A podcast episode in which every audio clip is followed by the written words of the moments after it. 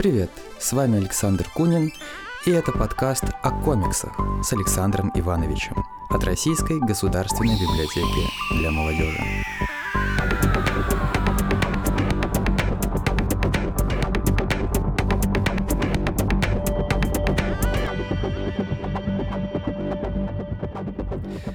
Здравствуйте. Да, это я, руководитель Центра рисованных историй нашей библиотеки для молодежи. И сегодня в гостях у меня э, удивительный человек. Ну, все наши гости удивительные, э, потому как э, они связаны с такой необычной темой, как рисованные истории. Но э, наш сегодняшний гость, он связан не только с этой темой, а со многими еще другими.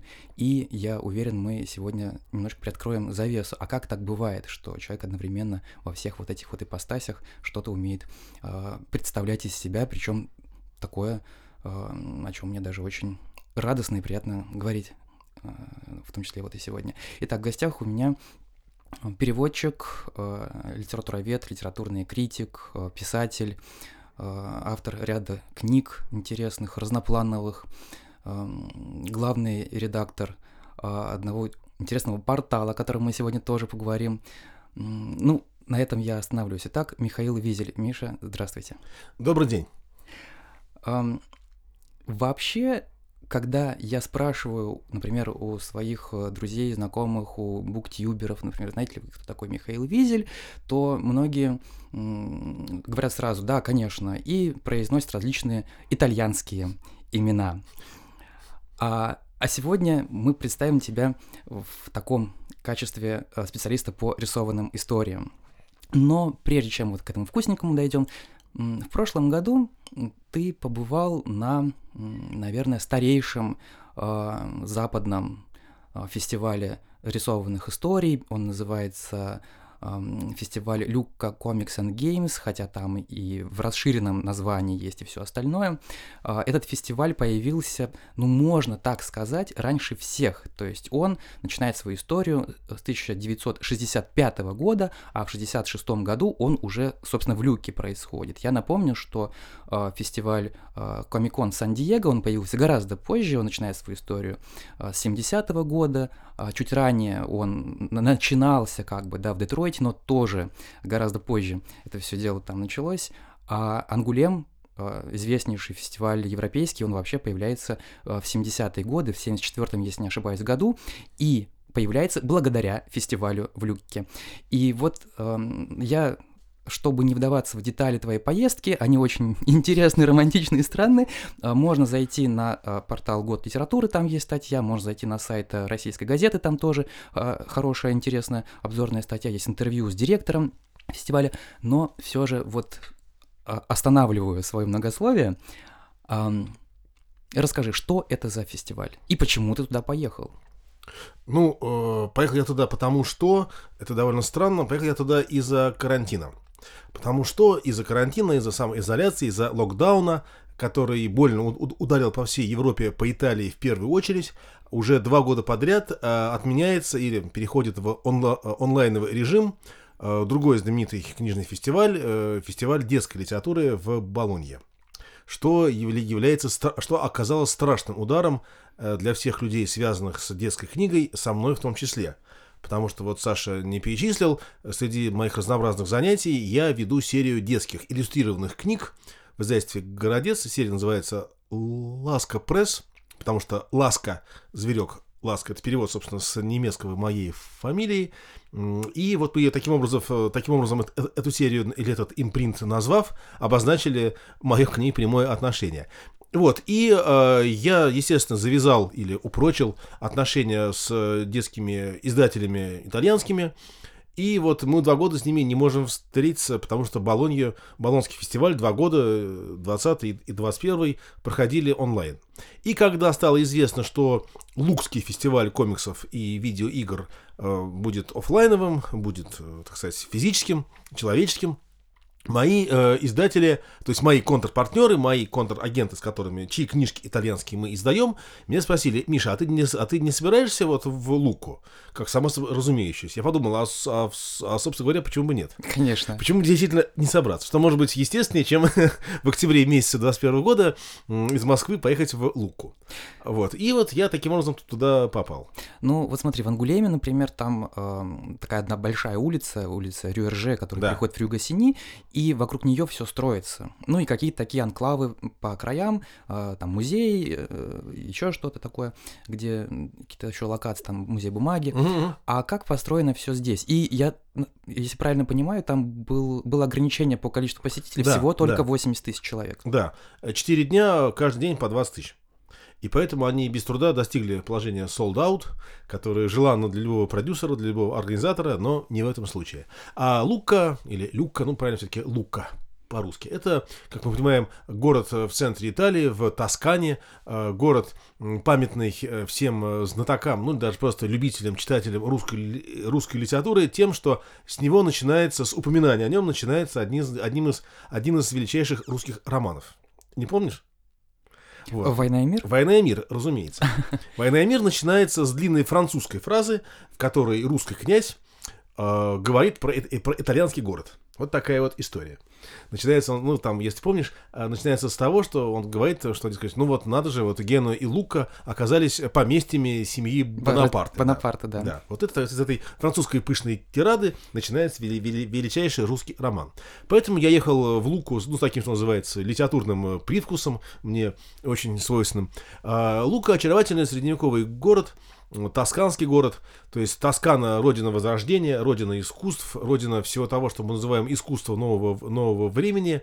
И э, я не знаю, я не был в Ангулеме, я не знаю, как, как, как он выглядит, название тоже громкое, Ангулем. А Нулука – очаровательный средневековый городок э, с средневековой площадью, обнесенным, э, обне, обнесенной крепостной стеной, и, соответственно, центр фестиваля э, комикса в Луке. Это, собственно, вот эта вот центральная городская площадь, которая ищет, носит имя, если я не ошибаюсь, э, ж, сестры Бонапарта, по-моему, по, по, по, по, по, по-моему, Паулины Бон, Бонапарт, боюсь сейчас ошибиться, который, собственно, Бонапарт отдал, который Наполеон отдал, так сказать, во владение этот вот город, и ее там в Луке называют иронично мадам Бонапарт, но она довольно много довольно много сделала полезного для этого города, и вокруг, вокруг э, площади, носящей ее имя, собственно, весь фестиваль расположен как такой осьминог, расползающийся по разным вот, по улочкам от этой центральной площади. И, разумеется, э, ну, сказать, центральное выставочное пространство — это три огромных шатра, таких три огромных павильона, выстроенные буквой «П», вот. И кроме того, ну там проходит, собственно говоря, сам фестиваль, э, там выставлены стенды э, участников, да, вот в том числе и моих изда- э, тех людей, тех издателей, с которыми я работаю. Плюс к этому в дворце, который сейчас занимает мэрия Луки, проходят видеопоказы и кинопоказы. Плюс рядом, значит, в Королевском дворце бывшем, там огромные выставки, в частности, выставка э, Стэна, э, Стэна Ли, если я правильно помню, и выставка, э, такая вот, а, вот, кстати, выставка, о, о которой стоит отдельно рассказать, э, более под, подробно, ни одной, ни одной фразой. Потому что в этом году, ну, в, в прошлом, 21 году, такой, что называется, прорыв произ, произ, произошел, который тоже отчасти оказался стимулом моей поездки в, Луку. Мне как журналисту стало известно, что Лукский фестиваль комиксов заключил, так сказать, партнерское долгосрочное согла- согла- согла- соглашение с галереей Уфицы в Флоренции. Так, на минуточку. Это соседние городки, от Флоренции до Луки минут 40 езды на поезде. Но, как мы знаем, Флоренция это, значит, центр Кватрачента, центр Возрождения, связанный с именами всех величайших художников э, того времени, Кватрачента, то есть 1400-х годов, а что нашло, естественно, от, отражение в знаменитой, в знаменитой галерее Уфицы. И вот э, в этом году, в, в прошлом году, 21-м, директор галереи Уфицы, немец Айке Шмидт, он заказал прямо, прямо таки заказал Директивно 50, прям. ну как, то есть ну, предложил, скажем так. А, То есть это была его инициатива? это была его, ну, это была их совместная иди- иди- инициатива, но, за, но заказ исходил не от фестиваля комиксов, а именно от Уфицы.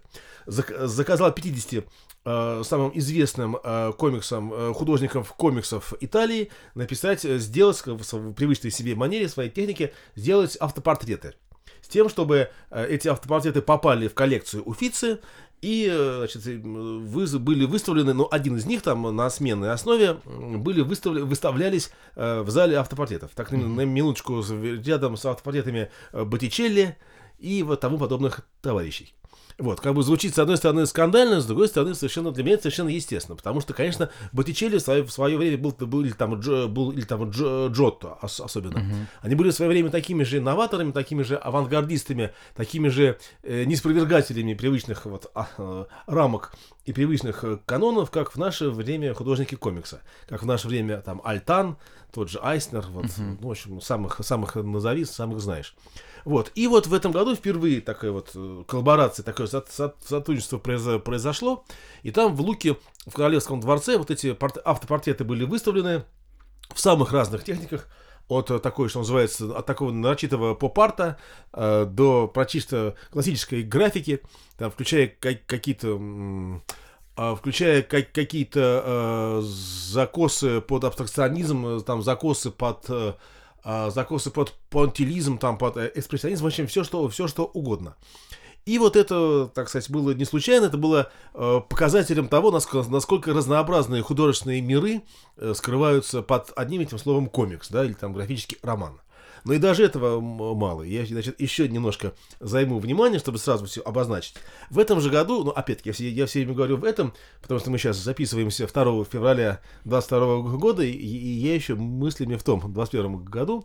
Так вот, э, в 21 году э, итальянские власти, ит- итальянское, ит- итальянское государство э, такую придумало интересную штуку для, так сказать, для сплочения народа в, в, услов- в услов- в условиях карантина, в условиях самоизоляции, такой само, э, как бы такой, ну да, самоизоляции во, Ну да. во всех смыслах этого слова. Абсолютно. Да, вот запустили э, такой вот поезд э, неизвестного солдата.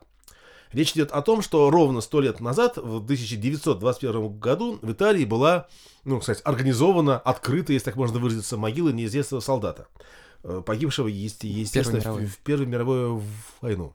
И вот э, по этому поводу через всю Италию, э, сверху, с севера до юга, до Неаполя, там даже еще южнее, до Сицилии, пустили такой поезд. То есть, ну, такой э, поезд-музей, в котором был, собственно, воспроизведен этот, э, вот эта могила неиз- неиз- неиз- неиз- неиз- неизвестного солдата, и э, какие-то там э, фотографии того времени, какие-то видеоматериалы, какие-то документы того времени. Ночь такая вот мем- мем- мемориальная экспозиция передвижная, которая двигалась по всей стране, э, с севера на юг, и в том числе э, частью этой э- э- э- экспозиции было э, тоже порядка 50 э, или там 40 постеров, заказанных э, художником-комиксистом, которые тоже своими привычными средствами отрабатывали эт- э- эту тему могилы неизвестного солдата. И, кстати, подвига неизвестного солдата. Ну, тема, безусловно, достойная, важная, существующая в каждом государстве, а, но вот э, до сей поры она средствами комикса как-то не решалась.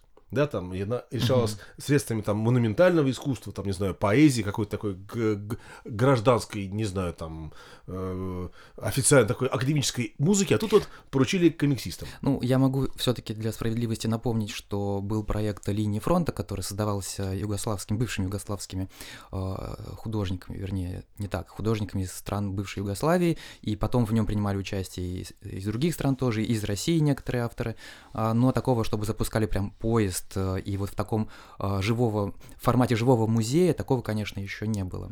Да, ну, итальянцы. Скажи, пожалуйста, а, Люка Comics and Games. Я знаю, что был период, когда фестиваль приходил в упадок, была такая стагнация своего рода, и тогда было принято решение, что а давайте мы расширим границы этого фестиваля и включим в него еще и компьютерные игры. А, Но сейчас я вижу, что здесь и кино, и э, книжка, просто иллюстрированные книги, да, и э, телесериалы, и масса всего прочего. То есть это такой а, а-ля Комикон получился. Эм, Очень часто бывает так, что когда вот так вот все расширяешь, то что-то теряется. Вот какую, какое место комикс занимает там и какую позицию имеют все остальные вот эти вот виды медийного такого творчества? Ну, я спрашивал, как журналист, у директора фестиваля Эммануэля Вьетины, что вот э, детская, детская книжка иллюстрированная и комикс – это две стороны одной медали, одной, одной монеты, или это, так сказать, две сопредельные страны, как, скажем, Италия и Франция, uh-huh. имеющие общие границы. Он отвечал, что нет, это скорее не две стороны одной монеты, это скорее разные грани одного додекаэдра. То есть такой много, многогранные фигуры, которую можно по-разному поворачивать. Мне очень понравилось это, это объяснение, потому что, да, конечно, с одной стороны, в первую очередь, потребители вот всех этих видов визуальной, там, мультимедийной продукции, да, это все одни и те же люди. Человек, который интересуется видеоиграми, от него вполне естественно ждать интереса к графическим романам и наоборот. И с другой стороны, сами художники, сами артисты, которые занимаются вот этими видами творчества, у них тоже одно в другое перетекает в зависимости от того, вот как, какой гранью поворачивается, или, скажем, проще, как, какой заказ поступает. Uh-huh. Вот, э, современный художник не может рисовать только там одни стрипы или там только одни постеры. Он должен уметь все, если он хочет этим заниматься профессионально, хочет на это жить. А, и поэтому э, я, конечно, приехал в Луку как издатель э, для встречи со своими партнерами по изданию детских книг. Конечно, я не мог претендовать там за три дня который я там провел, на то, что я охвачу все и осмотрю все. Меня интересовали книги. Я там этого получил более чем. Их там было более чем достаточно. Но при этом я, разумеется, видел, что какие там очереди змеились на видеопоказы, какие там очереди э, стояли в те павильоны, э, где демонстрировались компьютерные игры. Это все было. То есть каждый находил свое. Вот в этом и есть смысл этого вот, значит, сравнения фестиваля с Додекаэдером. Каждый, каждый находил свое, и я бы не сказал, что что-то там в загоне, что-то, наоборот, в, в, в рассвете. Я приехал за книгами, их там было много и книг э, класси... ну, кстати, книг с текстом, сопровождаемых э, картинками, и книг вообще без текста, так называемые silent books, э, немые mm-hmm. книги, и, ну и, собственно говоря, комиксы. Вот. И всего этого там хватало, поэтому э, я сейчас ни, какого-то упадка не замечал бы, наоборот, э, такое то, что называется по-итальянски суперфло, да, то, то есть такой как бы переизбыток что просто не знаешь, за что хвататься, куда бежать, что раньше, что раньше смотреть. Но есть ощущение, например, что рисованные истории там стержень всего. Или они просто а, часть этой большой мозаики. Это часть мозаики, э, но, повторяю, я туда приехал за книгами, поэтому, естественно, мне это корневое, да, а все остальное дополнительное. Но я понимаю, что это мое, вот, это,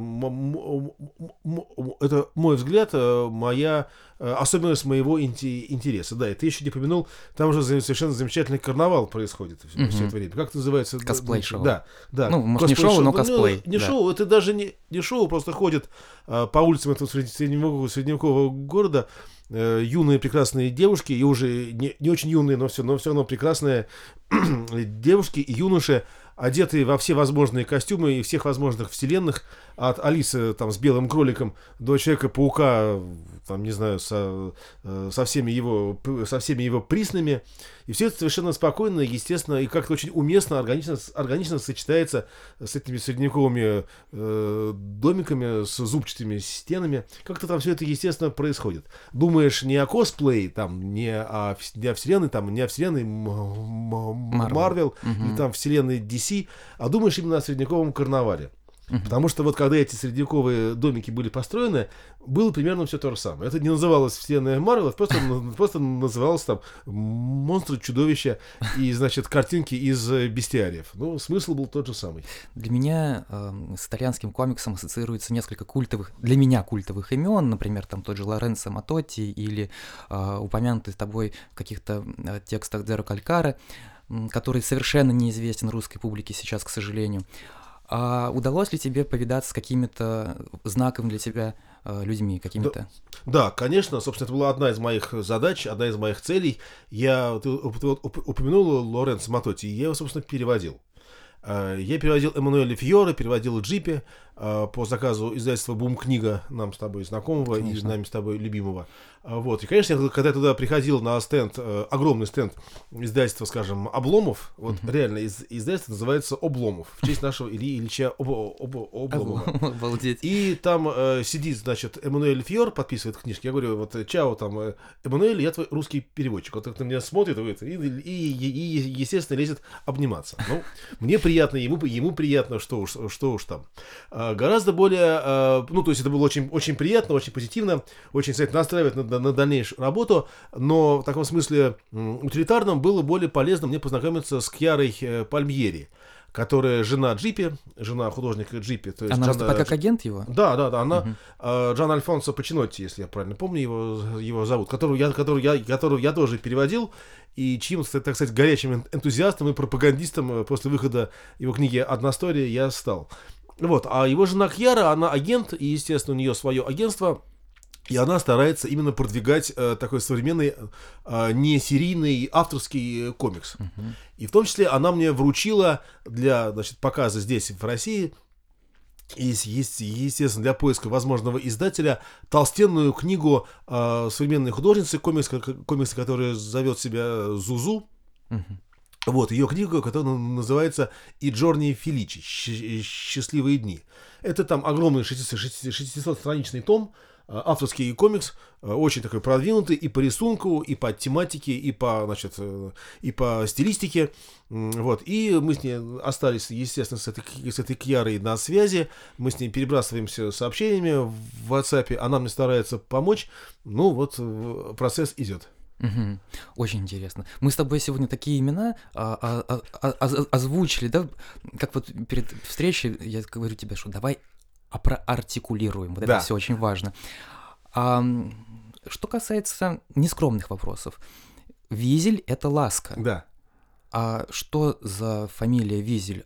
А, у тебя какая-то очень богатая родословная? Ты, ты итальянец, ты немец? Нет, Кто ну какой ты? немец? Как ну, это? что ты что говоришь? это? Ну, слушай, ну, ну, совершенно обычно. Кстати, кстати, твоя фамилия Кунин э, тоже, видимо, связана с Куницей, да? Давай не будем переходить на личности. Ну, ты, ну, ты, ну, ты сам перешел. Ты мой гость, давай рассказывай. Да. Нет, ну, конечно, фамилия Визель это обычная еврейская немецкая фамилия, то есть это фамилия об- обычная для ашкеназов, для европейских евреев. Э, Кто-то из моих предков, видимо, полу- полу- получил ее в те времена, когда вот э, немецким евреям раздавали фамилии, и кто-то получил фамилию, не знаю, там, Гольдшмидт, какой-нибудь там, там золото, золото, золото кузнец. Есть легенда, э, что фамилию Мандельштам, то Мгм. есть э, миндальный ствол или, мин- или, или миндальное де- дерево, евре- еврейскому семейству выдал лично Эрнст Теодор Амадей Гофман. Потому что он в то время в Варшаве за- за- занимался паспортизацией вот, значит, польских, е- польских евреев и выдал такую, выдал такую фамилию. Доказать невозможно, но звучит красиво. Очень красиво. Но также вот э, моим предкам выдали фамилию Визель, потому что они были лесниками, работали с, с- работали с лесом. Ну, вот, вот, вот, собственно, и все. Ничего итальянского тут э, совершенно нет. А как ты начал заниматься вообще итальянской А. культурой, переводческой деятельностью? А На этот вопрос я всегда отвечаю названием оперы Верди. «La Forza del Destino», то есть «Сила судьбы». А если без Верди и без значит, громких слов, то в тот год, когда я поступал в ли- ли- литературный институт, а, был набор э, в две э, группы переводчиков. Первый раз набирал группу переводчиков итальянский переводчик Евгений Михайлович Со- Сола- Солонович, и э, в первый раз попробовали набрать гру- группу китаистов. Мгм. Причем для того, чтобы услать этих набранных китайцев в Китай на год, чтобы они, так сказать, с полным, с полным погружением это делали. Это был 93 год. э, Я уже к тому моменту имел диплом инженера и уже твердо понимал, что ничего общего с этим миром инженерным я иметь не хочу. И вообще, все менялось, там все, значит, вставало на дыбы и сбивалось со своих привычных орби- орбит. Я подал, э, послал свои какие-то тексты переводческие и оригинальные поэтические на конкурсы, на два конкурса в Литинститут. По обоим кон- кон- конкурсам э, прошел. И решил, дай-ка я поступлю в китайскую группу, уеду в Китай вообще, обнулюсь, вернусь совершенно другим. Ага. Вернусь там с каким-нибудь, э, с, с какой-нибудь косицей на затылке, да, и с, и с палочками за пазухой. Вот, но когда я прошел конкурс и прошел вступительные экзамены, оказалось, что группу набрать не смогли. Таких э, сумасшедших, как я, оказалось слишком мало, и группу набирать не было смысла. И нам предложили, вот этим там, двум или трем людям предложили, дескать, что вот мы вас можем присоединиться к группе итальянской. Я тогда ничего не знал про Италию, ну, кроме, ну, кроме общеизвестного, там, опера, да, там, вот, музыка. Я всегда любил музыку и знал всякие слова, связанные с музыкальным обиходом, там, ну, там, аллегро, там, виваче, да, суль, су, даже знал сульпонте, uh-huh. то, есть на, то есть на мосту. Это особый способ э, ведения смычка по скрипке. Вот, поэтому я подумал, ну почему бы и нет. Ну и вот это был, повторяю, 93 год, то есть почти уже 30 лет, почти уже 30 лет назад, да? Ну да. И вот с того времени вот учил, стал учить итальянский и понял, что, понял, что, что, что это вот прямо мое, мое, мое. Вот то, что мне надо, то, что мне интересно. Даже говорят, что я стал внешне похож на итальянца. Я вот ну, только хотел наверное, об этом да. сказать, да. Да, конечно, я, чтобы э, понять ментальность, чтобы войти в эту ментальность, нужно, конечно, перенимать и жесты, там какую-то, и мимику. Вот, видимо, я действительно не просто оказался в переводчиках, видимо, действительно у меня есть к этому какая-то склонность, к этому жилка, и вот так оно все срослось, и вот э, получается. Но 93-й год это такое а, подвижное время. Подвижное время, да. И, в общем-то, как твои родители отнеслись, извини за выражение, к тому, что ты уходишь в такую абсолютно на то время неприбыльную сферу? Ну, она и сейчас не сильно прибыльная. А как бы сказать, э, вот сейчас много говорят про выход из шкафа, да, про каминг про выход из, э, из шкафа. Для, для меня это был абсолютный выход из, из шкафа в то, в то время. То есть, если бы я объявил о выходе из шкафа в том смысле, в котором это сейчас uh-huh. упоминается, да, это бы на моих родителей произвело впечатление точно такое же. Ну вот, вышел из шкафа, уже обратно залезть невозможно. А они э, связаны с инженерной какой-то да, деятельностью? Да. Конечно, мой отец инженер всю жизнь, был инженер, ученый, работал в, в, в академическом, ну, точнее, он начинал как, начинал как инженер, потом перешел в академический институт, и в нем 63 года проработал. Вот, вот только что ушел на пенсию в 85 лет. Вот, и он думал, что, естественно, я, что я продолжу его деятельность, пойду по, по, пойду по его стопам. А я взял совершенно в другую сторону пошел. При том, что при, при, при всем при этом э, своей любовью к литературе, любовью к Пушкину в частности, я обязан именно ему. Он такой, что называется, классический шестидесятник, э, и вот э, всегда стояли дома какие-то переплетенные в отдельную обложку. Ну, нет, не, даже не, не самоздат, стояли переплетенные выдерж, переплетенные Э, страницы из журналов «Новый мир», там, uh-huh. то есть, когда просто роман печатался в двух-трех номерах журнала, uh-huh. мой отец сделал из него отдельную кни- книжку. Это все было, так что, собственно, удивляться особо не приходится. Но не только итальянский язык, а, музыка. Что я, я знаю, что музыка для тебя тоже играет огромную роль. Это а, такой значительный кусок твоей жизни.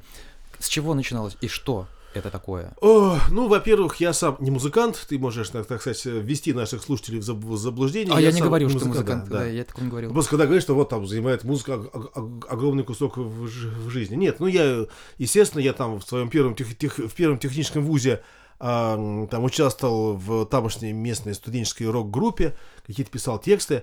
А, ну, понимаешь, что касается музыки, я в этом смысле мало отличаюсь от любого, от любого мальчика моего поколения.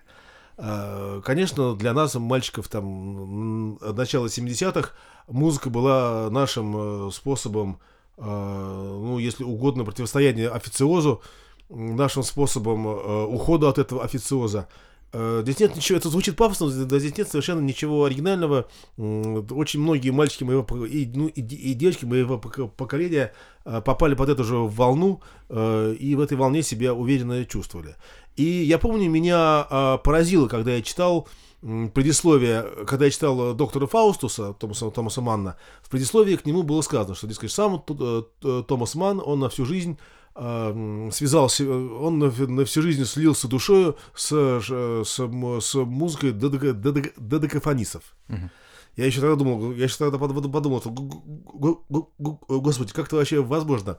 Додекафонная музыка, как с ней можно слиться душой? Это такая какая-то чистая казуистика, такая чистая, чистая математика. А потом подумал, что а, ну а чем, собственно, я, отли, я отличаюсь? Вот Томас Ман э, слился там э, с музыкой додекафонистов, а я там слился там с... А, а я слился с рок-музыкой. То есть я до конца жизни буду какие-то свои эмоции артикулировать э, через там британский рок 70-х. Ну вот таким уж, так уж нашему, нашему поколению выпало. В профессиональном плане ну, я писал, да, я писал э, для музыкальных, я писал музыкальные обзоры, э, рецензии, обзоры, там, репортажи с концертов для разных газет, э, для сайта, для портала Звуки.ру, э, для, значит, для разных газет, с которыми я сотрудничал, и особенно я, наверное, горжусь, и, ну, в общем, ну да, наверное, есть повод мне гордиться, я писал много лет для газеты «Ведомости» про разный авангард, и горжусь я тем, что мне заказывал материалы тогдашний редактор газеты «Ведомости», редактор отдела культуры Петр Поспелов, который вообще-то профессиональный композитор, вы, вы, вы, выпускник консерватории, сам сочиняющий и исполняющий свою авторскую музыку. И вот э, он мне заказывал материалы, я их писал, и он меня нигде не поймал на лаже, нигде меня не поймал на том, что я не знаю каких-то основ азов музыкальной там теории, музыкального, значит, ну, не знаю, основ сольфеджио, видимо, все-таки я их знаю. Вот этим я, конечно, горжусь, это мне, это мне, конечно, приятно. Но сейчас я э, гораздо меньше стал писать про, про музыку по той простой, простой, простой причине, что я стал замечать, что вот эти самые и авангардисты, и уж особенно, тем более, рок, рок, рок-музыканты, э, которые заполняют там сцену, вы, вы, вы, выпускают новые релизы, они мне стали годиться не просто уже там вот, стали не просто моими, ра, моими ровесниками, а стали про, просто годиться мне в дети. Чем дальше, тем больше, да. Уже я на них уже смотрю как на, как на детей. Это совершенно нормальный, естественный ход времени. Как вот э, профессия балетного танцовщика очень юная, да, вот э, балетные танцовщики очень быстро уходят э, на пенсию, это, это объективно. Вот. Также профессия э, музыкального обозревателя, который пишет не про академическую музыку, там не про Бетховена с, с Бахом, а пишет вот про современную сцену, тоже профессия для людей молодых, потому что э, эту музыку ис, ис, ис, исполняют люди молодые, и, соответственно, со, со, со, соответственно, писать о них тоже должны люди молодые. Но, конечно, когда берутся, значит, за бер, берутся за старое люди, на которых я до конца жизни буду смотреть сверху вниз, э, снизу вверх. Угу. Там, не знаю, там Роберт Плант, не знаю, там, или там группа Rolling Stones, вот такие вот мастодонты. Конечно, я про них всегда пишу. Конечно, я считаю это своим, э, ну, не, не то чтобы долгом, но кому, как не мне. У тебя есть какой-то, не знаю, там, какая-то книжка или какой-то, какой-то, э, даже не знаю, как это правильно назвать, что-то, что ты мог бы считать, э, ну, такой статуэткой, связанной с этим твоим, э, вот этой частью твоей жизни, э, тебя самого, которая вот стоит у тебя на почетной полке. Какой частью жизни? Ну, например, вот как знаешь, человек занимается там какой-то темой, и вот он пишет какую-то книгу и говорит, вот здесь то, что я хотел сказать. А. Нет, пожалуй, нет. Я, так сказать, я же, ну, уже довольно опытный переводчик, довольно опытный журналист, но в качестве автора оригинального я, я только начинаю свою, свою деятельность. А вот буквально в этом 22 году у меня должны выйти три книги. А, вот, и я надеюсь, что вот эту часть моей жизни, связанную там с музыкой, с попыткой передать словами а, впечатление от звуков, я надеюсь, я смогу выразить в художественной форме. То есть, конечно, я там написал сотни статей о музыке, да, о концертах, там, об альбомах, ну, прям такая вот статуэтка, статуэтка, нет, я бы такого сказать не могу, но это хороший вопрос. Могу опять-таки вспомнить Мандельштама, который писал про собор э, э, Нотр-Дам, э, что, дескать, чем больше твои чудовищные ребра я, я созерцал твердыни Нотр-Дам, и думал я из тяжести недобрый, и я когда-нибудь прекрасное создам. Вот я тоже надеюсь из этой тяжести, там, добрый или недобрый, создать прекрасное. Надеюсь, мне, до этого, мне на это достанет и сил, и времени, Э, ну и таланта, если угодно, по, ну, по, по крайней мере, опыта. Хорошо. Переходим теперь к литературе. Просто мы-то начали с тобой разговор про комиксы, да. сейчас мы к ним подойдем. Да. У меня есть пара каверзных, хотя, может быть, банальные совершенно вещи, вопросы. А литература. У тебя, если не ошибаюсь, в 2020 году, да, вышла книжка, посвященная Болдинской осени да, да. и самоизоляции Пушкина. Да. Ну, там она была, конечно, не самоизоляция, но изоляция по полной программе. А как вот... И еще, кстати, у тебя в гостях у тебя в гостях, я знаю это не понаслышке, сам видел, а, легко можно увидеть э, известных писателей современных, там тот же самый вот учитель, да, я его никогда не забуду. А, такой прекрасный человек, и вдруг вот такая вот, да, э, какие-то невероятные совершенно вещи у тебя в жизни происходят. Как литература ворвалась в твою жизнь, вот такая, и причем на серьезном профессиональном уровне. Вот с чего это все? С чего это все началось? Ну, во-первых, раз ты сам назвал фамилию, все-таки не учитель, а служитель. Служитель, да. да. как учитель это, я... это другой человек. Да, это другой человек, да, да извиняюсь. Да, Григорий Служитель, э, автор книги э, «Дни Савелия». Действительно, мы довольно хорошо знакомы. Э, мне очень понравилась его эта книга про котика, про, про кота Савелия. Э, я сначала ее прочитал, я оценил, а, а потом уже мы с Григорием познакомились э, и стали тесно общаться. А, ну, это, ну да, ну, естественно, будучи, музе... будучи литературным журналистом, естественно, я знаком со значительной частью людей, сочиняющих э, художественную, ли... художественную литературу на, на русском языке. С кем-то я имею, так сказать, честь называться приятелями, там, друзьями, с кем-то мы просто знакомы. А, ну да, я профессиональный литературный журна- журналист. Странно, если бы, это, если бы это было не так.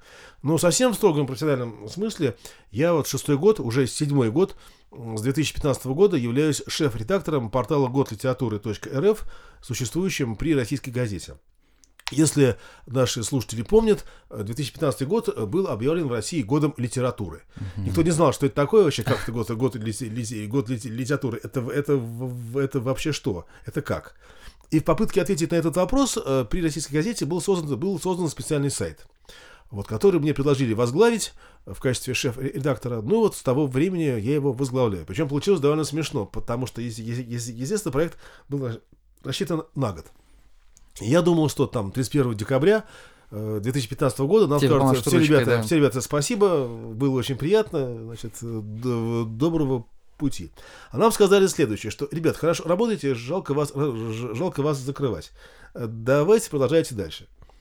Ну, конечно, это было слышать лестно, приятно, и мы, значит, польщены, что вот наши усилия были uh-huh. а, оценены таким образом. Но я себя чувствовал в положении спринтера, который пробежал 100-метровку. Ему говорят, чувак, прекрасно бежишь, давай беги дальше. Только, пожалуйста, не, не снижай скорость.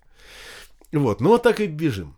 Вот. Ну и, конечно, повторяю еще раз, ну, значит, литература вор- вор- вор- ворвалась в мою жизнь. Я на минуточку уже упомянул, что я выпускник Литинститута. Это, собственно говоря, то, к чему я, к чему я готовился по, по своему дипломному, по своему, по своему диплому. У меня в дипломе написано литературный работник и в скобках уточнение художественный перевод. Вот ровно этим я, значит, я один из тех счастливых людей, который работает по диплому. Um, насчет сайта. Давай-ка про носика. Так. А для тебя книга, которая, если я правильно понимаю, в редакции Елены Шубиной да. выйдет, в... она еще не вышла, да? Нет, какой-то. Когда хотя бы предположительно. Если бы, она, если бы она уже вышла, меня бы уже рвали на части, на части да. А, хотя бы предположительно, когда это можно увидеть. Я не надеюсь, что мы, ну, мы уже явно не успеваем к этому внесрочному, этому внеплановому весеннему нонфикшену, который будет uh-huh. в апреле, да? Uh-huh. А, надеюсь, успеем к Красной площади. Uh-huh. Потому что, ну, в общем, давай по порядку. Да. Ты сказала носик. Не все понимают, о чем идет речь. Речь идет о, о книге, которую я пишу, посвященную Антону Носику, создателю сайтов Газетору, Лентору, так сказать, мастодонту и сторожилу, значит, такому пионеру русского интернета, э, во многом сформировавшему само понятие о русском интернете, во многом благодаря ему он стал именно таким, какой, какой, он, он, какой он, он есть. И, к сожалению, Антон умер э, в 2017 году, 52 лет от роду. Вот, что было, так сказать, полной неожиданностью и шоком вообще, и ужасом для всех. Э, для меня в том числе, э, потому что я работал в Лентеру, и Антон был, кстати, моим, э, был моим начальником. Особенность личности Антона в том, что все, кто были его, кто был, для кого он был э, начальником, довольно быстро становятся его, его друзьями. Больше он с другими людьми он просто не работает, он с ними, он с ними рас, рас, расстается. То есть, конечно, я далек от, от мысли, что мы были какими-то близкими друзьями, но тем не менее были знакомы, перезванивались, э, там, переписывались. Э, я всегда знал, что вот он там на расстоянии вытянутой руки, и uh-huh. вот всегда знал, что мог к нему по тому или иному вопросу обратиться. И вот когда, когда он в 18 году летом неожиданно умер, а, первая моя мысль была та же, что и у всех, что, боже мой, как же так, этого не может быть. Почему? Ну, в общем, обычный набор, когда умирает человек э, тебе хорошо знакомый и умирает преждевременно. А вторая моя мысль была, что вот этот момент и настал. Момент, когда я должен писать книгу. Потому что в 2001 году, когда Антону исполнялось 35 лет, я, э, как и там сотни других людей, посылал ему поздравления тогда еще по Аське. Не знаю, вообще да, кто-нибудь да, помнит да, я помню. такую штуку, да. Вот тогдашний, значит, э, э, универсальный мессенджер Аська, я посылал Антону тоже сообщение, поздравления с днем рождения, и завис, что называется, пальцами над клавиатурами, над клавиатурой, задумавшись, как мне написать так, чтобы выделиться из сотни однотипных поздравлений. И что-то меня осенило, я написал, что Ан, Антон, я, я моложе тебя, когда-нибудь я, я напишу твою, твою биографию. Серьезное да, заявление. Но он мне тогда отвечал, что ну, если, это, если это кому-то будет надо, если это, если это кому-то будет интересно, ну, пи, ну пиши, что, что, что ж с тобой сделаешь. И вот 15 лет спустя, это был 2001 год, вот 16 лет спустя я понял, что вот этот момент и настал. Ник, ник, никто не ожидал, что это произойдет так быстро, но он, но он настал. Я предложил обратился к Елене, Шу, к Елене Шубиной, э, которая уже, так сказать, пару лет вокруг, вокруг, вокруг, вокруг меня ходила э, с такими всякими идеями, что Михаил, давайте что-нибудь такое эдакое сделаем, угу. необычное. Ну, видимо, это она сочла это достаточно необычным, и мы заключили контракт, и я стал делать. Работа страшно затянулась, там, по разным объективным... Сколько лет вообще? Субъективным, при, при, субъективным причинам. Ну, в общем, я два года ее писал, с конца 17 угу. Конец 19 года, и книга вышла чудовищной по, по размеру. А сколько там Книга вышла, примерно? там, ну, не примерно, я тебе скажу точно. Там, там получилось 40 авторских листов. 40 авторских да, листов? Да, это чудовищно много. Да уж. Да, это чудовищно много. Это полторы тысячи страниц примерно. Ну, ну да, да. Ну, это вот э, самый простой э, образчик. Это вот как вот выпустил Захар Прилепин книгу про, е, про, е, про Есенина, угу. вот такой же, такой же том. Ну, понятно, что я не Прилепин, и Носик при всем, значит, на восхищении не Есенин. И такую книгу, конечно, издавать было невозможно. Кроме того, конечно, она была, то есть была и есть очень избыточная. То есть я там собирал все возможные подтверждения, все возможные ссылки, какие-то цитаты, выписки. В общем, каждое свое утверждение, каждый свой шаг, э, каждую свою значит, страницу я э, иллюстрировал э, цитатами и подтверждениями. Uh-huh. И поэтому книга получилась такая огромная. Потому что, конечно, я довольно быстро понял, что, разумеется, речь идет не об одном только Антоне Носике. Получилась такая, получилась такая книга о героических годах русского интернета. Uh-huh. Когда он был еще не бизнесом, а не одной из привычных нам э, сред, а чем-то героическим, такое, что называется, ездой в, ездой в, в, не, в незнаное, говоря словами Маяковского. Или, можно уподобить скорее такой новооткрытому континенту, когда каждый мог э, туда приехать, э, оградить свой участок и заявить, что это моя земля, вот я ею занимаюсь. И вот так вот совпало, что вот смерть Антона в 17 году совпала с окончанием этого героического периода. Интернет стал просто средой, просто привычным бизнесом, привычным средством, э, ну, при, при, привычным местом размещения всего и вся. То есть все, что мы, все, что мы делаем, от подкастов, не знаю, там, до э, там, объяснений в любви, все это заканчивается в интернете, все это проходит через, или через, начинается и, через интернет. Или, или начинается да. там, да. А чаще, а, а все чаще там и остается. Да, кстати. да. Вот, и поэтому книга моя, она имеет такое рабочее название Антон Носи как «Зеркало русского интернета». Угу. Разумеется, с прямым осылом э, к известной работе э, Владимира Ильича Ленина э, «Лев Толстой как зеркало русской революции». Угу. Вот такая получается книга. Сейчас мы в процессе работы с э, редактором я упомянул про Пилипина, так получилось, что у нас с Пилипиным общий редактор. Uh-huh. Да, вот такая вот странная, такая странная интимная связь. Uh-huh. Вот, э, ну, действительно, мы сидим, работаем, э, там, конечно, мой редактор вычеркивает страницами. Я понимаю, что это надо, потому что, во-первых, просто очень разваливающийся, такой рыхлый получилось, во-вторых, конечно, чудовищный чудовищный объем. Ну, в общем, мы это, как бы, вот, так сказать, uh-huh. устроили такой, устроили такой фитнес этой книги. И надеюсь, что я, так сказать, ее, как это называют э, борцы и боксеры, ее подсушивают, да, вот, uh-huh. чтобы она такая uh-huh. была более бускулистая. И надеюсь, что к лету, собственно, ко дню рождения Антона очередного, очередному 4 июля, надеюсь, мы ее издадим и выпустим. Слушай, ну вот получается удивительная штука, да? Вот мы с тобой сейчас коснулись такого, э, ну, достаточно внушительного спектра направлений. И, с одной стороны, это э, ну, только что о переводческой деятельности мы с тобой не поговорили конкретнее, Мгм. и про а, вот эти книги, которые ты а, под маркой Ла- Ласка Пресс а, запускаешь. Но я думаю, сейчас коснемся Мгм. чуть-чуть. То есть огромное количество. И как вот а, в этой а, такой энциклопедической, в общем-то, атмосфере зародился интерес к рисованным историям? Э, Среди э, тех, кого я переводил, не последнее место занимает Умберто Эко, Так, который э, был, э, к сожалению, был, он, он- он умер, а, был э, большим зна- знатоком, э, любителем и, эн- и энту- энтузиастом рисованных историй, и они его интересовали в первую очередь, конечно, как, и как и семиотика. Мгм. как специалиста по знакам, и он совершенно справедливо, естественно, видел в комиксах э, свою ос- отдельную, сис- отдельную знаковую систему. ну это очевидно. Это, это, а, это очевидно, имеющая свои законы, как бы свою историю, э, свои э, сильные и слабые стороны. И он об этом достаточно много писал э, и достаточно много об этом рас- рас- рассуждал. Вот. И, видимо, это было, значит, толчком.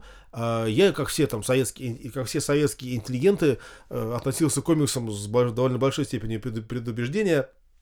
Э, Но вот благодаря Эко это пред- предубеждение прошло. Кроме того, я думаю, большую роль сыграло, конечно же, занятие Италии, не, не, не только Эко. Мне э, журнал «Вокруг света» заказал написать предводитель по Тоскане. Мгм. Он так и не вышел. Такая, что называется, горестная страница моей, значит, творческой биографии. Надеюсь, мы, мы к ней верне, к этой странице верне, верне, вернемся, когда, когда, когда, дови- доведем ее до, до конца. Мгм. Ну, не сейчас, я имею в виду, не Ну, в ходе нашей, э, нашего разговора, а когда-нибудь я к этому вернусь. Ну, э, и в ходе этого, собирая материалы, готовясь к, к этой книге, пиша эту книгу, я объездил всю Тоскану, заходил во все ну, не во, не во, не во все, разумеется, зах- заходил, значит, в главные знаковые соборы, рассматривал знаковые фрески и пытался понять, как, вот как они это делали. За счет чего возникает такой эффект, что вот это самое Кватраченто становится просто каким-то таким вот, как, стал каким-то таким вот, стал каким-то мерилом а, вот, э, художества, мерилом такого творческого рассвета, мерилом живописи, да, вот почему Мгм. именно вот именно там и тогда. А вот эти самые фрески, э, которыми расписаны соборы Кватраченто, это, конечно же, говоря современным языком, натуральные комиксы. Это многофигурные стрипы.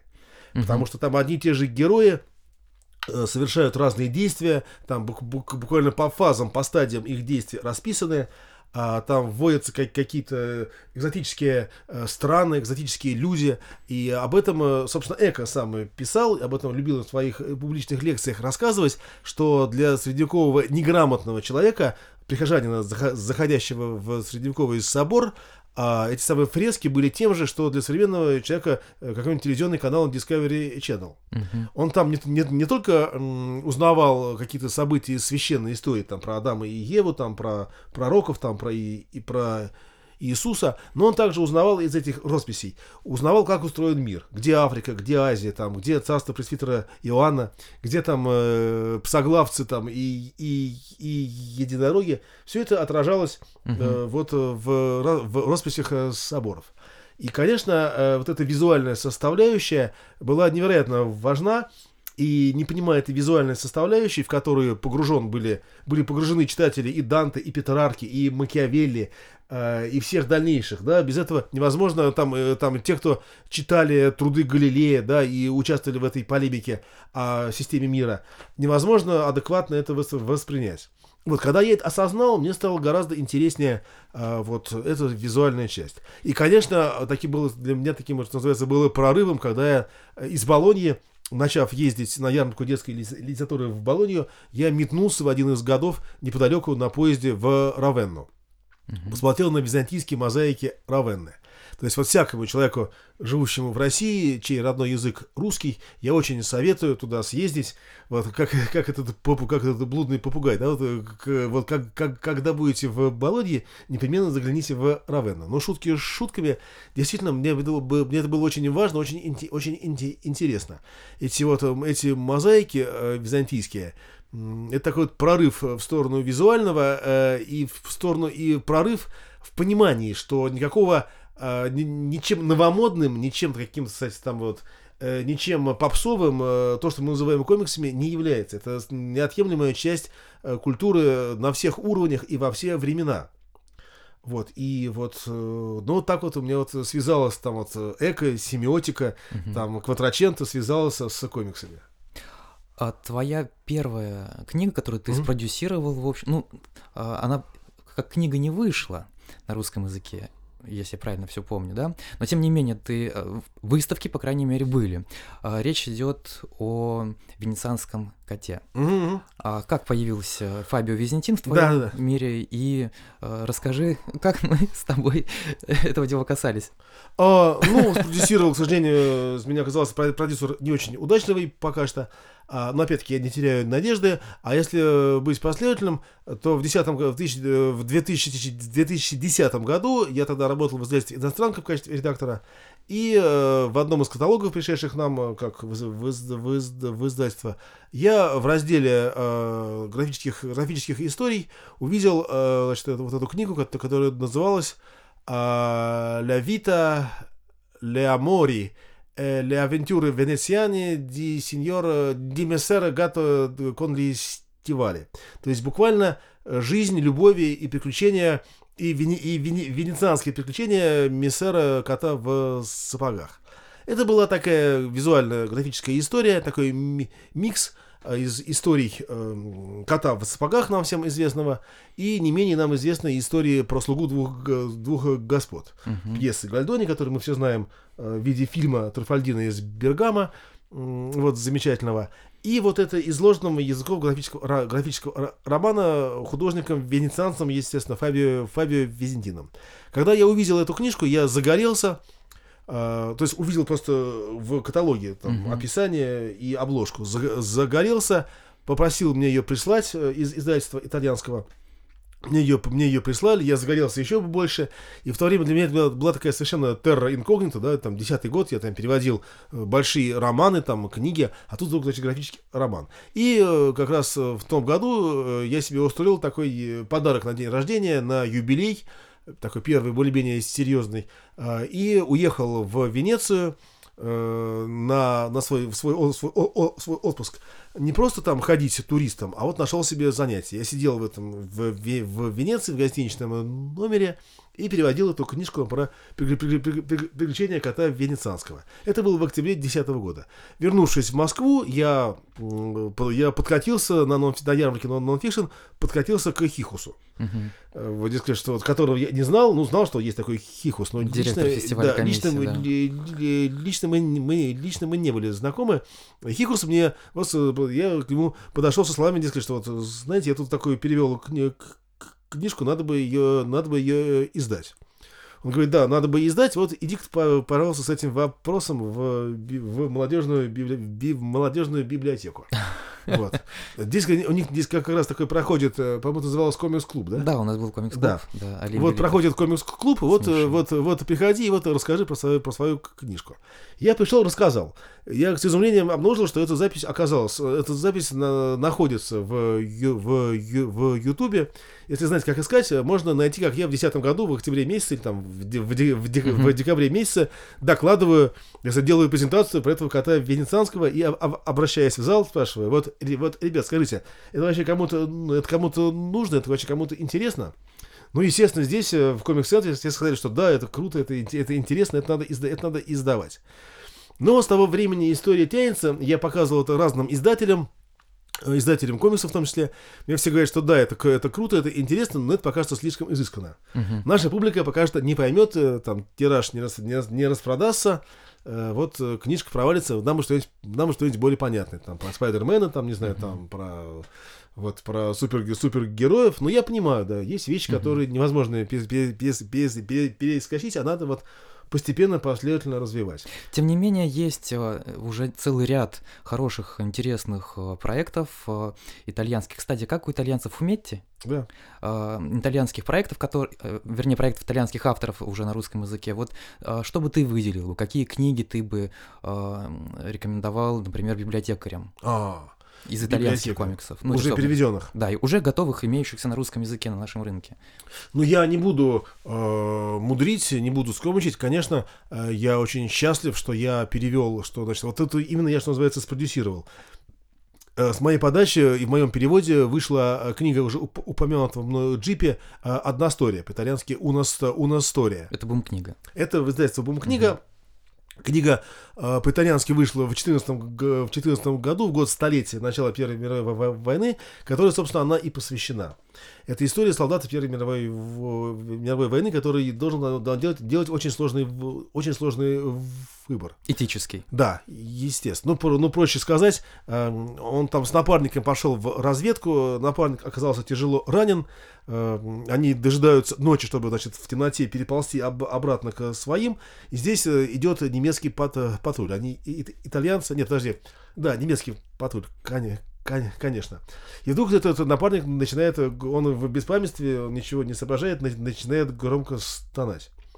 И этот э, герой говорит там, дескать, ну там тихо, тихо, ви- видишь, там, он ничего не понимает, он в, бес, в, бес- в беспамятстве, и ему прих- приходится своего напарника просто, э, просто, э, просто, просто удушить. Потому что иначе они бы погибли оба. вот такая вот история, э, и такая жесткая исто- история, изложенная, соответственно, очень жестким экспрессивным, экспрессивным языком, не имеющего ничего общего с супергеройскими комиксами. И э, эта история попала в поле моего зрения, потому что она, эта книга попала в короткий список э, итальянской литературной премии Стрега. Это там вызвало скандал. Это как если бы комикс по- попал у нас в шорт-листы большой книги. Мгм. Вот, э, я об этом вот узнал, э, причем узнал случайно. Я буквально ехал в поезде, на противоположной э, стороне купе лежала бесплатная газета, я стал ее читать, и там вот была заметка, что, боже мой, куда Катя Мир, вот графический роман попал в шорт-лист нашей литературной премии Стрега. Я, естественно, заинтересовался, эту книжку, этот графический, ра- графический роман купил, прочитал прямо сидячи на пляже. И прямо оттуда с пляжа э, написал Диме, вот тоже чудеса сов- современной коммуникации, да, что прямо я прямо с, с пляжа написал Диме, что Дима за любые деньги, ну, в смысле, Диме Яковлеву, дирек- дирек- директору бум-книги, что Дима, за любые деньги покупай вообще, я переведу тебе бесплатно, это вообще это круто, невероятно круто.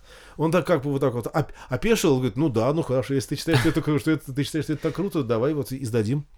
Вот, и там долго эта, эта ис- история долго шла, долго тянулась, но, слава богу, мы ее и смогли издать к 18 году, году окончания Мгм. Первой мировой войны, получилось довольно складно.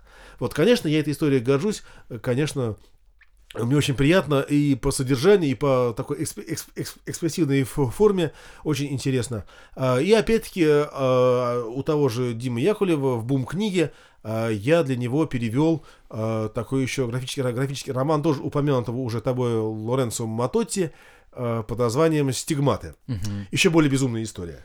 Но Ну, я бы не История- сказал, что она безумная, это такой психологический Да. триллер, в общем. Ну, то есть она безумная, я имею в виду, что еще меньше ассоциируется с тем, что мы понимаем под комиксами. Ну да, согласен. Еще дальше от э, супергеройской тематики, там, от, от Мини и Микки, и Микки, и Микки Мауса. Это история про бомжа, а, который, у которого вдруг, вдруг от- открываются стигматы. Как, у- Ну, как я бы не сказал, что он бомж, у него есть место жительства, куда потом люди несут э, всякие там Ну, ну подарки, как? Нет, считая, он, он что... он ста- становится бомжом. То есть Ну, в на- в, конце начале концов, книги да. он, в начале книги он такой просто, что называется, такой мужик, там что-то сидящий там с толстым пузом перед э, телевизором с банкой пива в руке, очень такой, что называется вот э, не, как называется, такого низкого Мгм. уровня чел- человека. У него открываются стигматы, как, у, как у святых. Мгм. Он не, не понимает, что почему мне это, я не святой, я там, я обычный, я об- об- обычный мужик, от- откуда у меня эти стигматы. Мгм. Вот он, значит, а он работает, офи- работает, офи- ну, то есть стигматы, то есть как бы, э, кровоточащие раны на ладонях, э, как бы, как у Иисуса,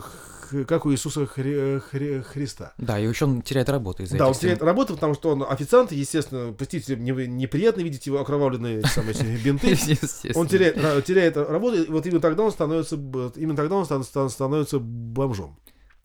Вот, э, казалось бы, еще дальше от тематики комиксов, но вот такая книга, Лоренцо Матотти ее написал и нарисовал, нет, там, там, э, написал ее Дже- Джерри К- К- Крамский, если я правильно помню. Напи- Нарисовал Лоренцо Матотти, и там оказалась книга очень коварная, потому что я думал, там, ну, текста, текста мало, быстро справлюсь. Оказалось, что там текста мало, но там, этот, но там по ходу дела цитируется э, католическая святая Тереза из, э, Тереза из Луисье, который написал какое-то такое очень возвышенное, восп, восп, восп, воспаленное сочинение о любви к Христу. И при этом еще в этом сочинении цитирует Катерину, Катерину Сиенскую, католическую святую XIV века. И мне пришлось эти вот цитаты раз, разыскивать, чтобы не, за, не, за, не, за, не заниматься тройным переводом. Все-таки у меня есть некоторые, так, так сказать, школа и выучка. Я знаю, что м, такого рода тексты надо не самому переводить, а надо вот их uh-huh. раз, разыскивать ори, оригиналы. Я их раз, разыскивал, оказалось довольно долго, довольно сложно, но, конечно, очень сильно расширяет представление о том, что в комиксе возможно, что невозможно. То есть вот цитаты из Катерины, mm-hmm. Катерины Си, Си, Сиенской в комиксе, конечно, это было очень интересно. Ну, а, вот смотри, одна из... Ну, не будем сейчас сдаваться, у нас не так много времени mm-hmm. остается. А, просто, чтобы немножечко так подытожить. Первая мировая война, да, а, сложная вот эта вот ситуация. И здесь тоже человек, который да, вот эти стигмы на руках, что, что это. А, если мы говорим о том, что эти книги а, попадают в итоге к молодому читателю, чему они его учат? Первый вопрос, который возник наверняка у библиотекаря, который не сталкивался, не готов, не понимает. А, для чего? Чтобы что? Почему нам эти вещи ценны? Ну, во-первых, э, я бы ушел все-таки от такого понимания, что книжка должна чему-то учить. Да, то есть учебники это важная часть книгоиздания, но все-таки далеко не единственная. А книга, э, если так можно говорить, что она чему-то учит. Книга, как всякое искусство, учит тому, что мир очень, очень, очень многообразен. И что мир, э, что в мире часто э, красота открывается через, через страдания, да, и наоборот, что страдания, что то, что кажется красивым, на, на проверку может оказаться пустым и даже бесчувственным и мертвым. Ну, конечно, я такие привожу экстремальные примеры. Конечно, вот и одностория, и стигматы, конечно, такие, экс, такие экстремумы, да, это, конечно, такие mm-hmm. вот пики э, вот э, такого арта, воплощенного в виде комикса. Э, из какого такого более э, понятного, да, вот у того же в той же бум-книге у того же Димы Яковлева я для него с, удовольствием перевел другой графический роман, тоже мной упомянутого уже Эммануэля Фьора итальянского художника, mm-hmm. 5000 километров в секунду.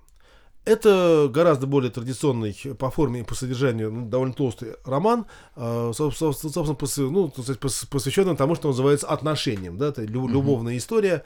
Мальчик-девочка, которая там совсем там юными там подростками встречаются, начинают, значит, э, ну, у них начинаются отношения любовные, потом они расстаются на много лет, девочка уезжает в Норвегию, там выходит замуж, беременеет, а потом снова встречаются. В общем, ну, такая классическая история mm-hmm. любви, да, тянущаяся всю жизнь. И уже в, в, в, в конце этой книги они уже довольно взрослые люди и понимают, что как бы вот жизнь прошла, вот, и, и что ради они, чё ради они рас, расставались. Вот, э, ну, опять-таки, если говорить о каких-то категориях, чему, чему эта книга может учить, ну, не знаю, дорожите отношениями, дорожите тому, что есть, не гоняйтесь за тем, что может быть или чего там, чего вам, чего вам хотелось. Но это такая история гораздо более традиционная, гораздо более понятная, без таких всплесков там, в виде там, цитаты из Катерины, Катерины Сиенской. Но вообще, надо сказать, что главное, что надо сказать, уже, сказать, и, и тоже, что нет какой-то единой стилистики комикса что все равно, что говорить э, языком комикса, говорить все, все, все равно, что языком классической музыки. Ты вот упомянул мое, значит, мой интерес к музыке.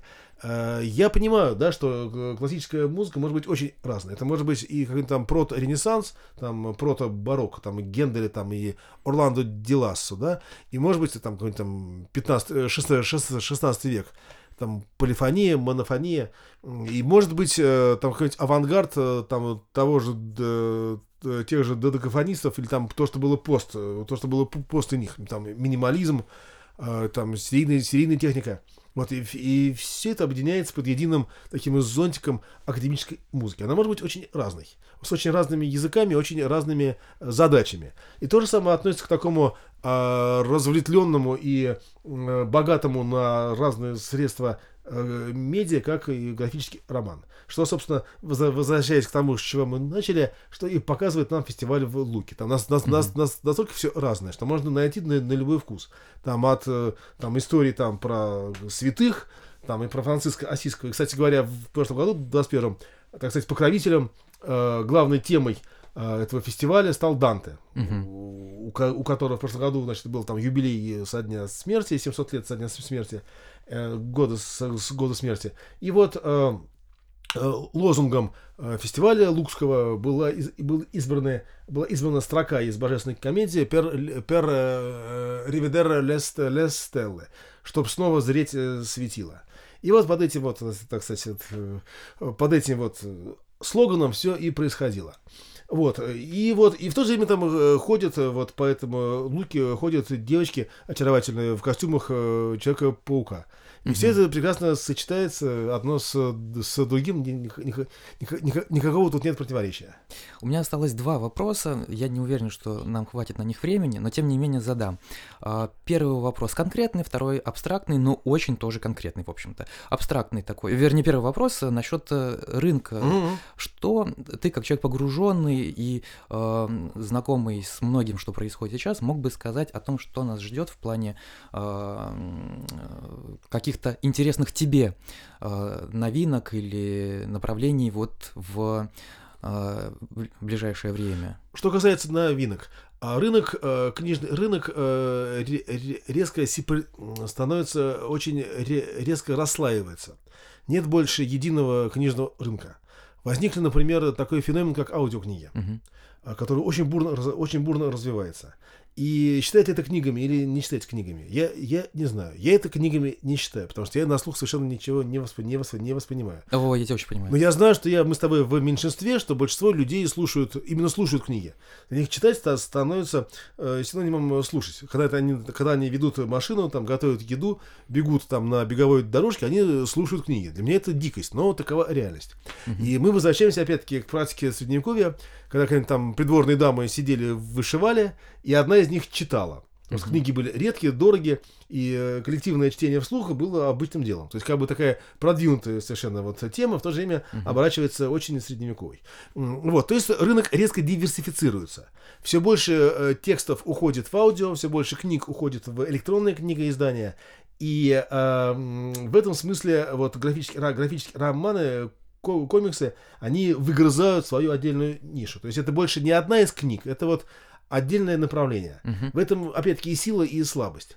Ну и кроме того, не могу как анекдот не сказать, что вот эм, издательство Эксмо вот провело, значит, свою статистику, э, собрало свою статистику и обнаружило, что резко выросли продажи лите- литературы, связанные с, э, с- связанные с эзотерикой, Да, я связанные с такое, всяким да. саморазвитием. Ага. Там прокачай чакры, не знаю, там вот э, э, найди там своего партнера по картам Таро или там по знакам зодиака. Мгм. Но как к этому не относись, это реальность, да, вот такова, такова реальность. То есть мы, э, как бы вот э, переживаемые нами такие потрясения, там, самоизоляции, тотальные самые вирусы, общеп- общеп- общепланетарный, общепланетарный кара- карантин э, заставляет, видимо, массового читателя э, разочароваться в э, обычных способах получения информации, в обычных источниках знания и искать какие-то новые. Но вот это нас, видимо, ждет. Это нас, ну, то есть, не, не видимо, это, это, это уже сейчас есть, что появляются какие-то новые э, диверсифицированные источники знаний, новые диверсифицированные э, темы книжные, не, не, не, не, не- не только книжные. С третьей стороны, опять-таки, мы видим колоссальный рост такого медиа, как и сериалы. Они писали бы чем-то второсортным давно уже, да? Мы там смеялись над бабушками, которые там смотрят в захлеб просто Марию. Сейчас мы сами без, без конца смотрим эти сериалы, и с просто Марии никому уже не, не, не, не, приходит в голову их сравнивать. Это полноценный совершенно рынок, полноценный совершенно вид э, искусства. И э, мы возвращаемся к длинным нарративам, да, вот таким образом, через э, резко визуальный э, нара- нарратив. И опять-таки, поскольку мы вот говорим здесь про комиксы, конечно, э, это подготавливает читателя, который привык к длинным визуальным нарративам в виде Мгм. сериала, ему про- проще перейти к визуальным страницам. Не, не текст, а именно где картинки с текстом. Вот. Мгм. Так что я смотрю достаточно оптимистично.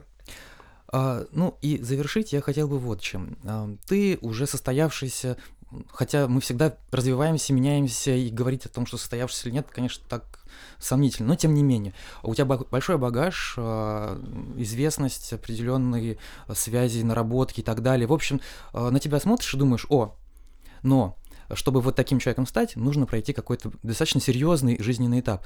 А есть ли для молодых людей, вот как ты сейчас видишь, а, в плане вот твоей сферы, какие-то социальные лифты? Если они есть, то какие? А если а, нет, или то как строить себя молодому человеку, который хочет развиться вот как переводчик, как журналист культуры, и так далее. Ну, во-первых, мне очень как-то странно о себе слышать как о таком патриархе. Мне еще очень далеко до патриарха, э, и мне еще очень далеко есть куда развиваться.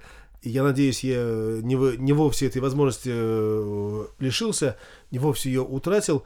Но, тем не менее, бессмысленно отрицать, что да, конечно, есть и опыт уже, и, э, ну, и наработки, как ты выражаешься. А сейчас э, мы переживаем, в общем, достаточно удачный момент – потому что государство обратилось лицом к творческим индустриям. Э, к этому можно, к этому можно очень по-разному относиться. Я прекрасно это Безусловно. понимаю.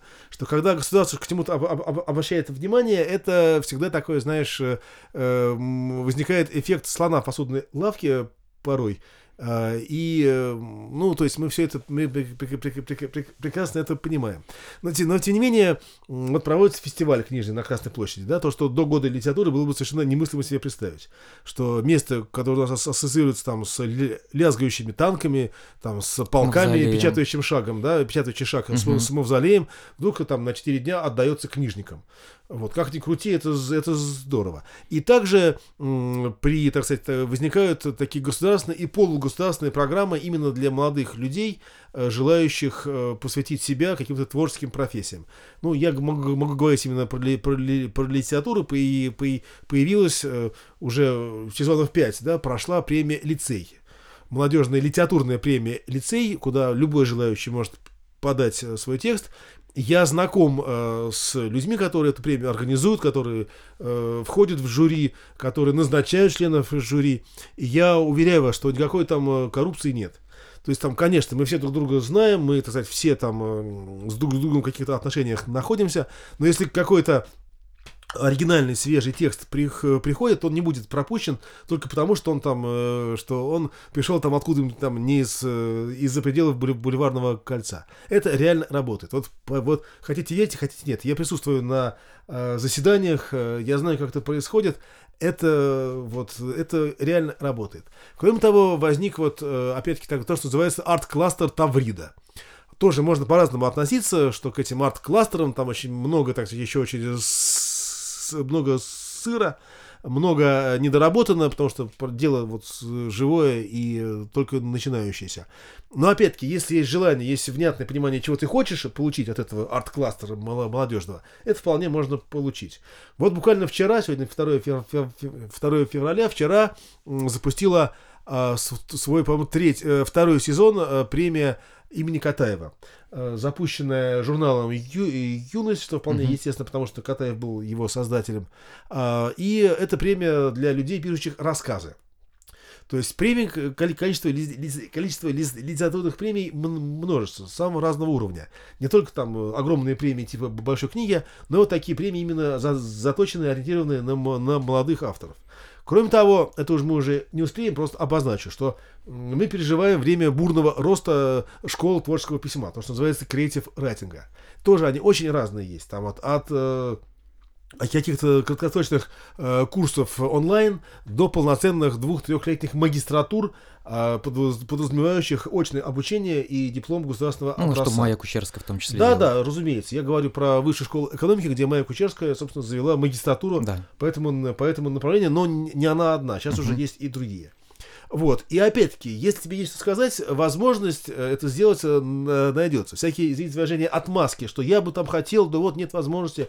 Нет, сейчас это не, не работает. Это никогда не, не работало, но в, но в наши дни ос, особенно. То есть, если тебе есть что сказать, э, сказать, нарисовать, спеть, э, показать в виде картины, это всегда, это сейчас можно сделать. Больше, чем когда бы то ни было. Спасибо, Миша. Причем так здорово получается. Ситуация вокруг у нас такая прям ковидная, какие-то проблемы там, тут, там, в других местах. А мы заканчиваем наш подкаст на такой оптимистичной ноте. И я очень рад э, и благодарен тебе, что нашел время прийти. И надеюсь, что для наших слушателей, где бы они ни находились, в каком бы уголке э, страны и, может быть, даже за ее пределами, э, знаете, что впереди есть к чему стремиться, и путь, в общем-то, открыт. Что ж, еще раз большое спасибо. У меня в гостях был э, Михаил э, Визель. Спасибо, до свидания. До свидания, друзья.